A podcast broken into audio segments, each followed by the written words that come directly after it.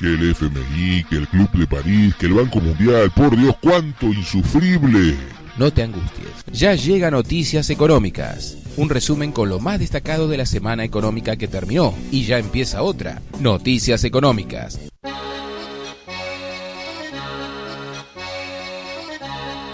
Hola, bienvenidos al podcast número 42 de Noticias Económicas, un programa que tiene como objetivo traer al llano un tema tan espinoso como la economía. Y para estar más comunicados, tenés la fanpage de Noticias Económicas. Allí se publica distintos temas de actualidad junto con el posteo de este programa que estás escuchando, que lo podés encontrar también en ibox.com, en anchor.fm y en Spotify, como Noticias Económicas, o en espectador-medio-diario.blogspot.com o en noticias-medio-portuarias.blogspot Mi nombre es Gustavo Rubén Santucci, soy periodista y locutor y en estos 20 minutos vamos a repasar las noticias más importantes de la semana que se terminó sobre el acontecer económico, nacional, regional y global. Por supuesto, vamos a estar acompañados de buena música. Pero antes, saludos para Luciana Trípodi, Juan Marano, Lizzy Calcina, Manuel Otero Picardo, Vanessa Jennifer, Federico Osque, Mirta Palavecino, Radio 1 Santa Elena de Entre Ríos, FM San Jorge de Brian Bass y Ulman Santos. Mercado Interno. La Confederación Argentina de la Mediana Empresa comunicó que las ventas minoristas en comercios, tanto locales físicos como en modalidad online, medido en cantidades, cayeron 50.8% durante el mes de mayo en relación al mismo mes del año pasado. El relevamiento que llevó a cabo la entidad en todo el país mostró que solo el 12% de los comercios terminaron el mes con incrementos en las ventas y el 85% sufrió caídas generalizadas, en algunos casos del 100%. Según un informe del Banco Mundial, el Producto Bruto Interno de la Argentina caerá 7,3% en 2020 a raíz de los efectos negativos generados por la pandemia del COVID-19. El declive tiene su origen en la aplicación de las estrictas medidas para mitigar la pandemia, sumado a la menor demanda externa y la incertidumbre respecto de las negociaciones para reestructurar la deuda externa. El nuevo índice de expectativas industriales de una consultora privada muestra que la actividad económica tocó fondo en abril y en mayo comenzó una recuperación que se da por la salida progresiva de la cuarentena, pero el rebote se verá afectado por la restricciones cambiarias y la alta emisión monetaria. El gobierno de la ciudad autónoma de Buenos Aires informó que comercios de indumentaria y calzado facturaron un 25% en relación a un día de actividad normal. En la jornada en la que reabrieron, en zonas habilitadas para atender al público, el porcentaje de apertura alcanzó 72% para el rubro indumentaria y 76% para el calzado. La Cámara Argentina de Industrias Electrónicas, Electromecánicas y Luminotécnicas estimó que la utilización de la capacidad instalada del sector fue de apenas el 25,4% 4% durante abril. En ese mismo mes, la producción de la industria electrónica sufrió también una caída del 53.4% en relación al mismo mes del 2019. Un informe del Centro de Educación y Servicios y Asesoramientos al Consumidor en la ciudad de Buenos Aires muestra que en mayo una familia con dos hijos en edad escolar necesitó en promedio 99.558 pesos para vivir, una variación del 0,65% respecto al mes de abril. En tanto, la suba interanual se ubicó en el orden 27,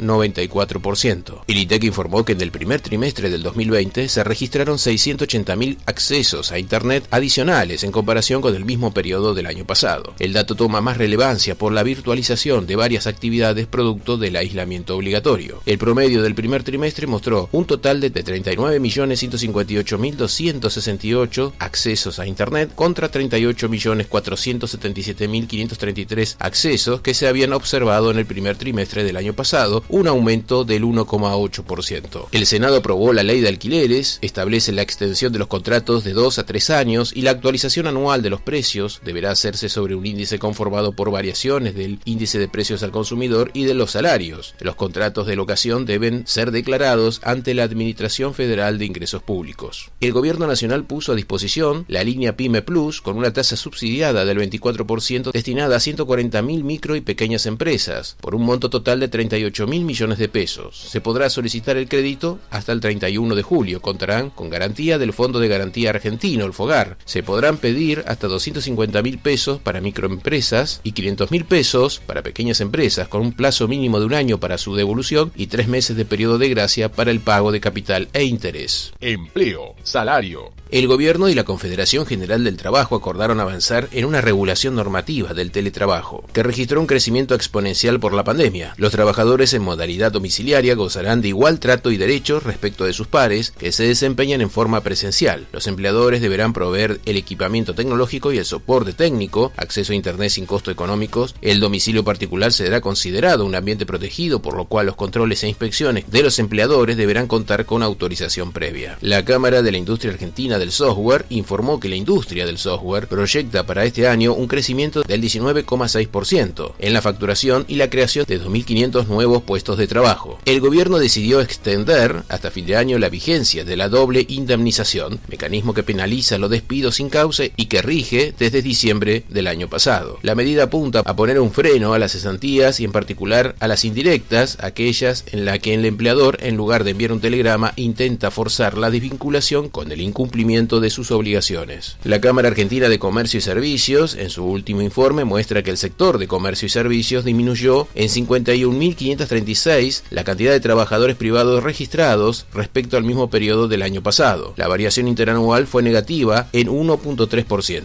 Inflación. El INDEC informó que durante mayo la inflación fue del 1,5% con respecto al mes de abril, un resultado coincidente con lo medido durante el mes anterior. La variación de los últimos 12 meses fue del 43,4% y en los primeros 5 meses acumuló 11,1%. La curva del porcentaje de inflación de los últimos 6 meses muestra una leve tendencia deflacionaria, aunque desde varias consultoras se habla de una inflación reprimida que podría aumentar una vez que el proceso de pandemia baje su intensidad. Finanzas. La Administración Federal de Ingresos Públicos prorrogó la feria fiscal hasta el 28 de junio. Se mantendrá la suspensión del cómputo de los plazos vigentes para los contribuyentes en distintos procedimientos administrativos. La medida alcanza determinaciones de oficios, sumarios, multas, descargos, clausuras, intimaciones de pago y requerimiento de fiscalización. El panel líder de la Bolsa de Buenos Aires cerró la semana con una baja del 3,8% en 43.417 unidades. El riesgo país cayó 1,2% hasta los 2.570 78 puntos básicos, aunque mostró un avance semanal del 0,9%. El dólar minorista en los bancos cerró a 72 pesos con 50 centavos. En tanto, el dólar contado con liquidación cerró en 109 pesos con 27 centavos. El dólar bolsa 106 pesos con 59 centavos. El dólar turista cerró en 94 pesos con 25 centavos. El dólar blue también cerró el viernes en un promedio de 126 pesos. El dólar futuro para los meses de junio y julio cerraron en 70 pesos con 40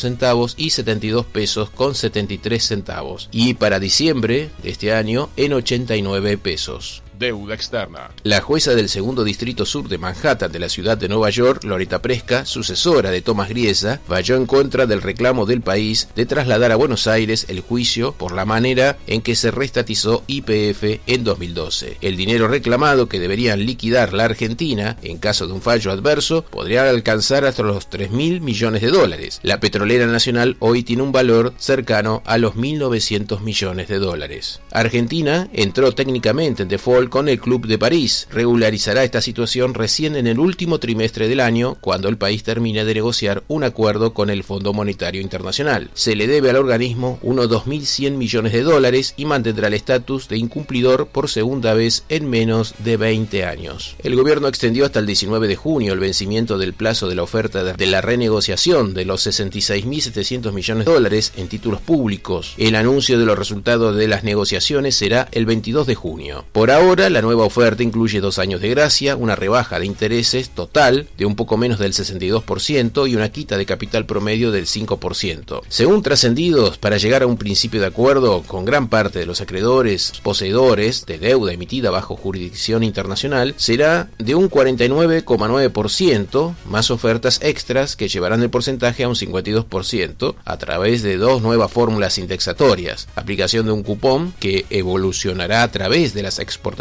futuras y aplicación de un pago extra que se liquidará antes del comienzo del cronograma de pagos que recibirían los acreedores que primero se suben a la oferta y que no recibirán pagos por dos años. También habría una mezcla de opciones de unos 12 bonos. El promedio general implica una tasa de interés cercana al 3,5%, una quita de capital simbólica casi nula para los tenedores de deuda reestructurada del año 2005 y 2010. Vamos con buena música y volvemos con más noticias económicas.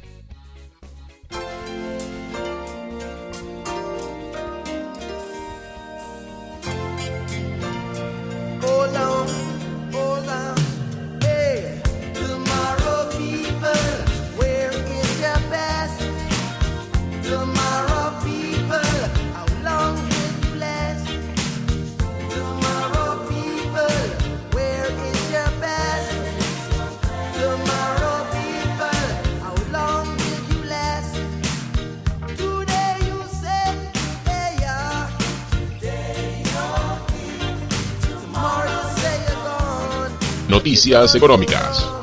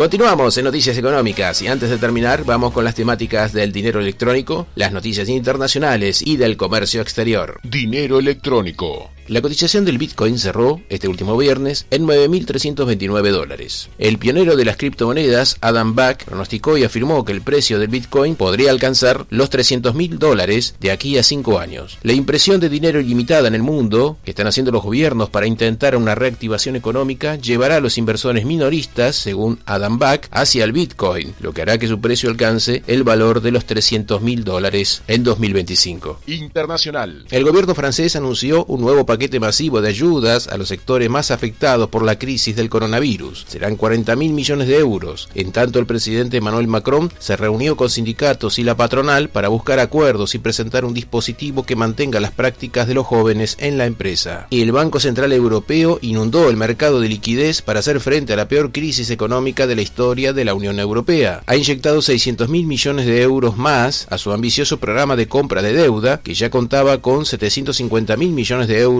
anunciados en marzo, alcanzando así la cantidad de 1.35 billones de euros. La directora del Fondo Monetario Internacional declaró que algunos de los países más pobres del mundo y de los mercados emergentes necesitarían reestructurar su deuda y no solo congelar los pagos porque no sería suficiente para evitar cumplimientos desordenados. El fondo ha desembolsado alrededor de 260 mil millones de dólares de préstamos de casi un billón de dólares que tiene disponibles, ha financiado con fondos de emergencia a 63 de 189 países que habían solicitado ayuda desde inicio de mayo. Un informe de la consultora Cyclop Global muestra que de enero a abril de este año aumentó el precio de solamente cuatro de las materias primas que cotizan en los mercados mundiales, el oro, el arroz, el trigo y el paladio. Los precios del cacao, petróleo crudo, algodón, mantequilla y el cobre bajaron un 42% desde principios de año hasta finales de abril. El petróleo arrastró los precios del etanol y entonces el maíz y el azúcar que sirven para producirlo también sufrieron bajas. La Oficina Nacional de Investigaciones Económicas de Estados Unidos informó que la economía de Estados Unidos entró en recesión en febrero después de 128 meses de expansión en medio de una brusca caída provocada por el nuevo coronavirus. Si bien se requieren dos trimestres seguidos de contracción, el contexto justificó la designación como recesión económica. El Banco Mundial advirtió que el coronavirus hará que la producción económica mundial se contraiga un 5,2% este año. Se espera que las economías desarrolladas se reduzcan 7% en 2020, mientras que las economías de los mercados emergentes se contraerían un 2,5%. La Oficina Federal de Estadísticas de Alemania informó que las exportaciones germanas cayeron en abril un 31,1% interanual por el efecto de la pandemia del coronavirus. Las empresas alemanas exportaron bienes por un valor de 75.700 millones de euros, con un descenso del 24 4% en relación con marzo del 2020. Las importaciones registraron una caída de 72.200 millones de euros, un 21,6% menos que el mismo periodo del año anterior. El Banco de España informó que el Producto Bruto Interno de España podría contraerse entre el 16 y el 21,8% en el segundo trimestre por la pandemia del COVID-19. La fuerte contracción prevista de abril a junio arrastrará a España a la recesión por las medidas de confinamiento impuestas a mediados de marzo para frenar el avance de la enfermedad causada por este nuevo coronavirus. La Oficina Europea de Estadística Eurostat informó que el confinamiento adoptado en Europa para contener la pandemia del nuevo coronavirus hizo caer 17,1% la producción industrial en la zona euro durante el mes de abril.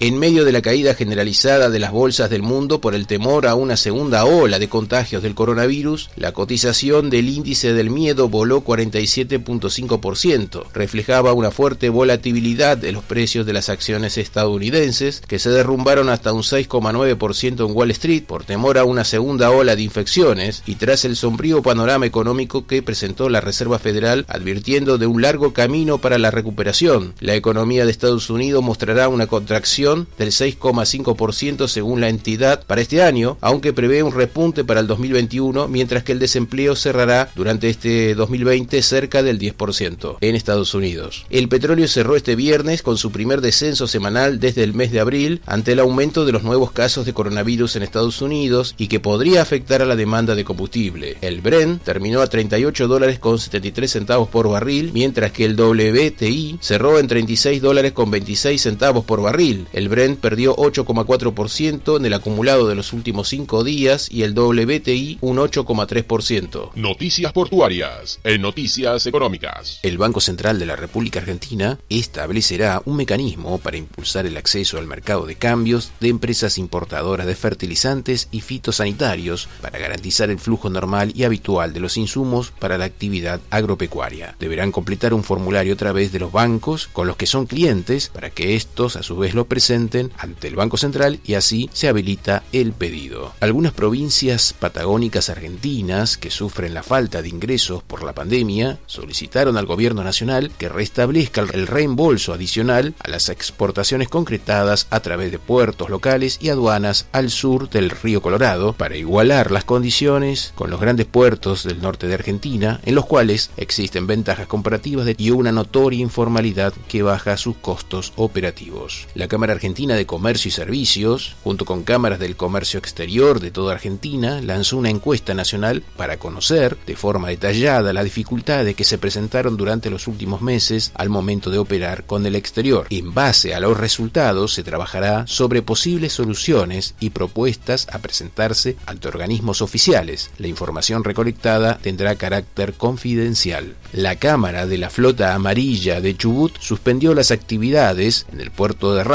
Ante la aparición de ocho tripulantes del barco pesquero Santorini con coronavirus. Este buque, perteneciente a la flota de Rawson, estaba operando sobre la merluza en Comodoro Rivadavia y quedará aislado en el puerto. Los marineros están siendo atendidos en distintos hospitales de la ciudad de Comodoro Rivadavia. El buque, APL England, con bandera de Singapur, perdió 50 contenedores en el mar frente a la costa de Nueva Gales del Sur, mientras enfrentaba condiciones climáticas adversas el 24 de mayo mayo pasado. Las autoridades designaron al grupo Barley y Afcon Project, ambos con experiencia en temas ambientales y de limpiezas, para eliminar escombros y contenedores que llegan a la costa. Hasta el momento se han recuperado los contenedores y los restos del accidente. Arribó al puerto de Valencia el megabuque MSC Sixin, de 400 metros de largo y 61 metros de ancho, con capacidad de 23.756 TEU. Fue diseñado para ser amigable con el medio ambiente y eliminar la huella de carbono a través del uso eficiente del sistema híbrido de combustible. Realiza una operación de carga y descarga en la terminal de MSC en el puerto de Valencia. Opera sobre la ruta que une Asia con Europa. Además, el buque tiene la conexión telemática para controlar los contenedores inteligentes. Descargará 3.000 contenedores, la mitad de los cuales serán importados y el resto trasbordo, y cargará unos 2.000 contenedores para exportación. La Administración de Servicios Portuarios de Bolivia informó que en el puerto de Arica, en Chile, los despachos de importaciones bolivianas durante el periodo 22 de marzo al 31 de mayo de este año movilizaron 121.867 toneladas, un descenso del 57% con respecto al mismo periodo del año pasado. En tanto, las exportaciones bolivianas movilizaron 2.974 toneladas, 53% de quinoa, 26% de estaño, 8% de chía, 5% de frijoles, castaña 4%, cacao 3%, palmito 0,7%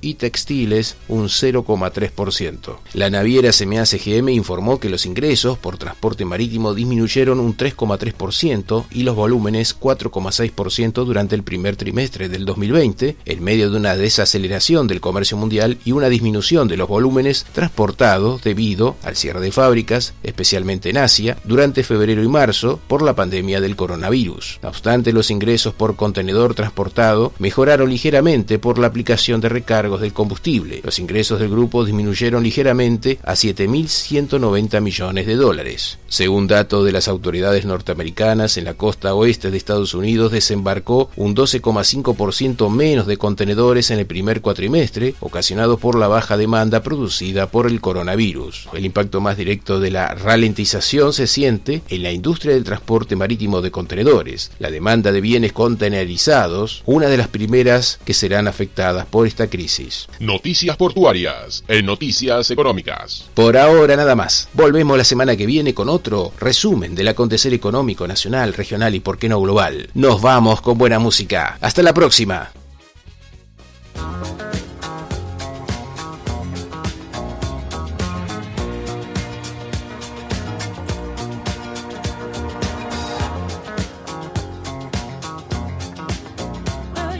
Noticias Económicas.